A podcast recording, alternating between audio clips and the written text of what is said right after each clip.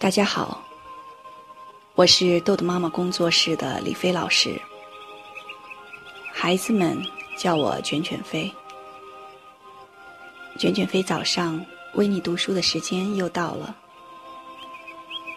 自从我开始为大家读《儿童时间管理训练手册》这本书，很多爱学习的家长觉得每天。只是听音频还不够解渴，那都买来这本书，自己在家呢反复阅读。我在我们的群里收到一个爸爸的留言，这个爸爸呢很认真，他把我们的这本书呢，呃，到现在为止已经反复读了三遍，在第一次阅读的时候。他会把一些重点画下来，然后呢，啊，他管这个呢叫做通读。于是他对儿童时间管理有一个初步的认识，这些训练的方法有了一个概念。那在第二次阅读的时候呢，嗯，他会把他自己的一些感悟做笔记，写在书的旁边，然后这是第二遍的阅读。那是精读。到了第三遍的阅读呢，他就会重点的在读的过程中，呃，在阅读自己在旁边写的笔记，同时呢，会有一些新的想法，包括在训练孩子过程中遇到的问题，然后再在旁边做上记录。所以经过三遍阅读呢，这个爸爸呢，会把一些理念和方法。吃得很透，所以呢，我也向各位家长来推荐这个爸爸的阅读方法。其实我们一本书读一遍，很多呢都是走马观花。那我们这本书呢是一个实战实用的手册，嗯，大家可以反复阅读。那么我每天早上的音频的放送呢，大家听过一遍之后，也可以反复的收听。每次收听，你都会发现自己理解到的，然后接受到的，比原来可能又会多一点点。好，那今天我要继续为大家进行第八章时间管理成功案例。今天要进行的是第三个案例：遇到问题绕着走的菲菲，学会了挑战。哎呀，老师，还是我们同事给了我你的电话，他的孩子在您这儿训练过。电话那头火急火燎的传来了一个妈妈的声音，她急促的语调，不由让我想起经常和孩子们一起玩的噼里啪啦碰的游戏。不用问，又是一位被孩子折磨的不堪的家长。他简短急促的声音仍在继续。我的孩子上的是北京最好的小学，老师也当时托人反复确认，是全校最好的老师。北京市紫金杯优秀班主任一等奖的获得者。你说，偏碰上个这么不行的孩子，怎么办呢？唉。一声长叹，还夹杂着重重的呼吸。我想象着一位妈妈坐在桌前，拿着电话，双眉紧锁。想想也是，如果真的碰上这样不行的孩子，哪个家长还能不心力交瘁呢？似乎真紧急的有点迫在眉睫。很快。我们就确认了隔天的咨询。九十分钟的时间里，除了我偶尔需要确认的问题外，整个谈话都由菲菲妈妈主持。从菲菲生下来没人帮忙开始，直到现在，妈妈每天下午三点之前，从来不敢答应别人的邀请，生怕接到学校老师的电话。需要马不停蹄地赶去菲菲的学校。菲菲的六个问题慢慢地浮出水面。第一，各科老师都反映，孩子上课注意力不集中，班主任老师的课稍微好点儿，敲敲他的桌子能好一会儿。第二，遇到问题容易放弃，老想绕着走。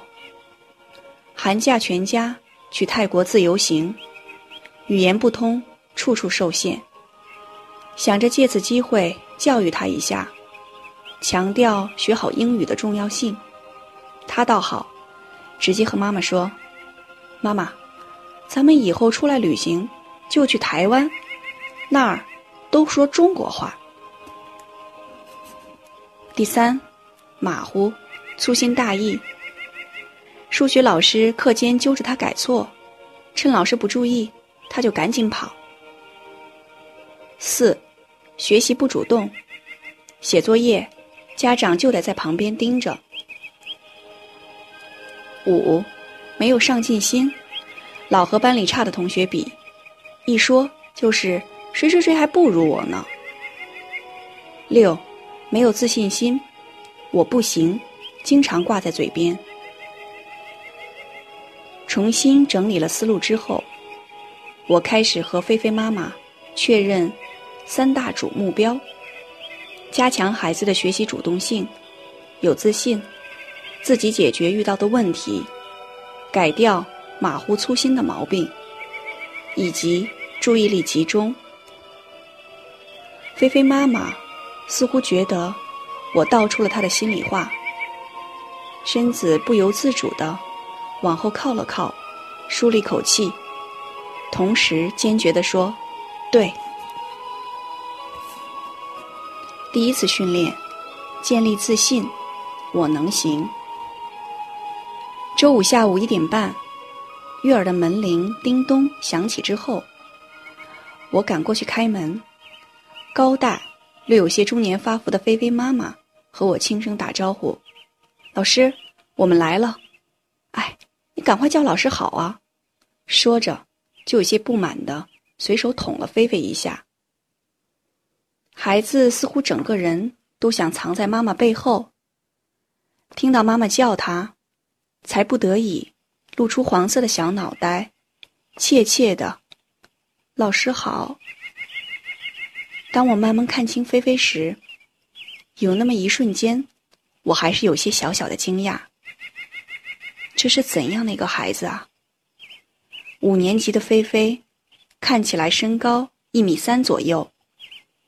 学校发的黄色安全帽，尺寸好像大了一号，扣在她小小的脑袋上。等她终于走到我面前时，两眼满是气馁和失望。我一边尝试着用温暖的笑容融化这个可怜的宝贝，一边紧紧的拉着菲菲的手，慢慢的走进游戏室。一进门，菲菲就把书包胡乱扔在地毯上，书包的袋子也颓然无力的瘫在地上。我拿出一个男孩子们最喜欢玩的贵族棋，菲菲从我手中。接过红色的圆盒，仍是不和我的眼神有任何的交流。几十秒的沉默之后，他开始小声的读包装上的游戏规则。我在一旁静静的坐着，看他开始玩棋。夹着棋子的右手食指和中指，虽然常常有些迟疑，但是。总还在一枚枚的从棋盘移到桌面。当最终棋盘上零零落落的剩下三枚棋子，无法移动时，菲菲突然自责般的小声嘟囔：“我是个笨蛋，并不再做任何的尝试。”此情此景，我不免有些心疼这个敏感、自卑的宝贝。大脑充斥着一个强烈的声音。这个孩子眼下最紧要的是恢复他的自信心。菲菲必须相信自。己能行，才有可能想办法去实现他妈妈和我确定的三大目标。我决定马上开始游戏治疗，请菲菲选择一个自己喜欢的主题，并摆出一幅作品。我的目光也紧紧地追随着菲菲的动作。当菲菲的眼睛最终定在玩具架上的恐龙时，一种我无法想象的菲菲脸上的表情，实实在在地映入我的眼帘，仿佛那是一个礼物。是个意外送上门的惊喜包裹。跟着他的两只手，好像也都不再慢动作了。十五分钟后，一幅栩栩如生的恐龙激战作品跃然地上。趁着孩子的兴奋劲儿，我请他讲述他的作品。我直视着他的眼睛，虽然他还是有些躲闪，但是看得出。他对自己的作品很是满意。然后，我将麦克风伸到菲菲的嘴边，充满激情的大声问：“哇，这个作品太棒了！怎么会这么有想象力？我可以知道你的名字吗？”菲菲似乎感受到了我的真诚，看着我的眼睛说：“我叫陈逸飞。”他居然脸上开始有些自信的笑容，好兆头！我暗自鼓励自己。接下来，我趁热打铁，继续提问：“请问，陈逸飞同学，你觉得自己的作品有哪些优点呢？能说出一个优点，就会有一个魔币。魔币真的有魔力？”菲菲这回反应的可是超快，与他自己刚才的反应比，略作沉吟。就开始对着话筒说：“第一，有成语；二，想的破敌招数有技术含量；三，想的招很帅；四，招数的威力都很大，攻击力很强；五，命中率很强。没了。我在大脑中飞速盘点刚才听到的故事，把话筒凑到嘴边说：‘我觉得还有两个优点呢。’”第六，快刀手速度很快，有惊人的力量。七，有创意，化石最后是放在博物馆里。如果你同意，咱们再加两个魔币。菲菲兴奋的毫不犹豫的接话：“同意。”菲菲的第一次训练结束了，在这次训练中呢，菲菲建立了些许的自信。那么。在接下来的训练中，菲菲会有什么样的变化呢？好，今天的内容就到这里结束了。如果您想下载时间管理训练的工具，请关注公众号“豆豆妈妈儿童时间管理”。感谢您的倾听，我们下次再见。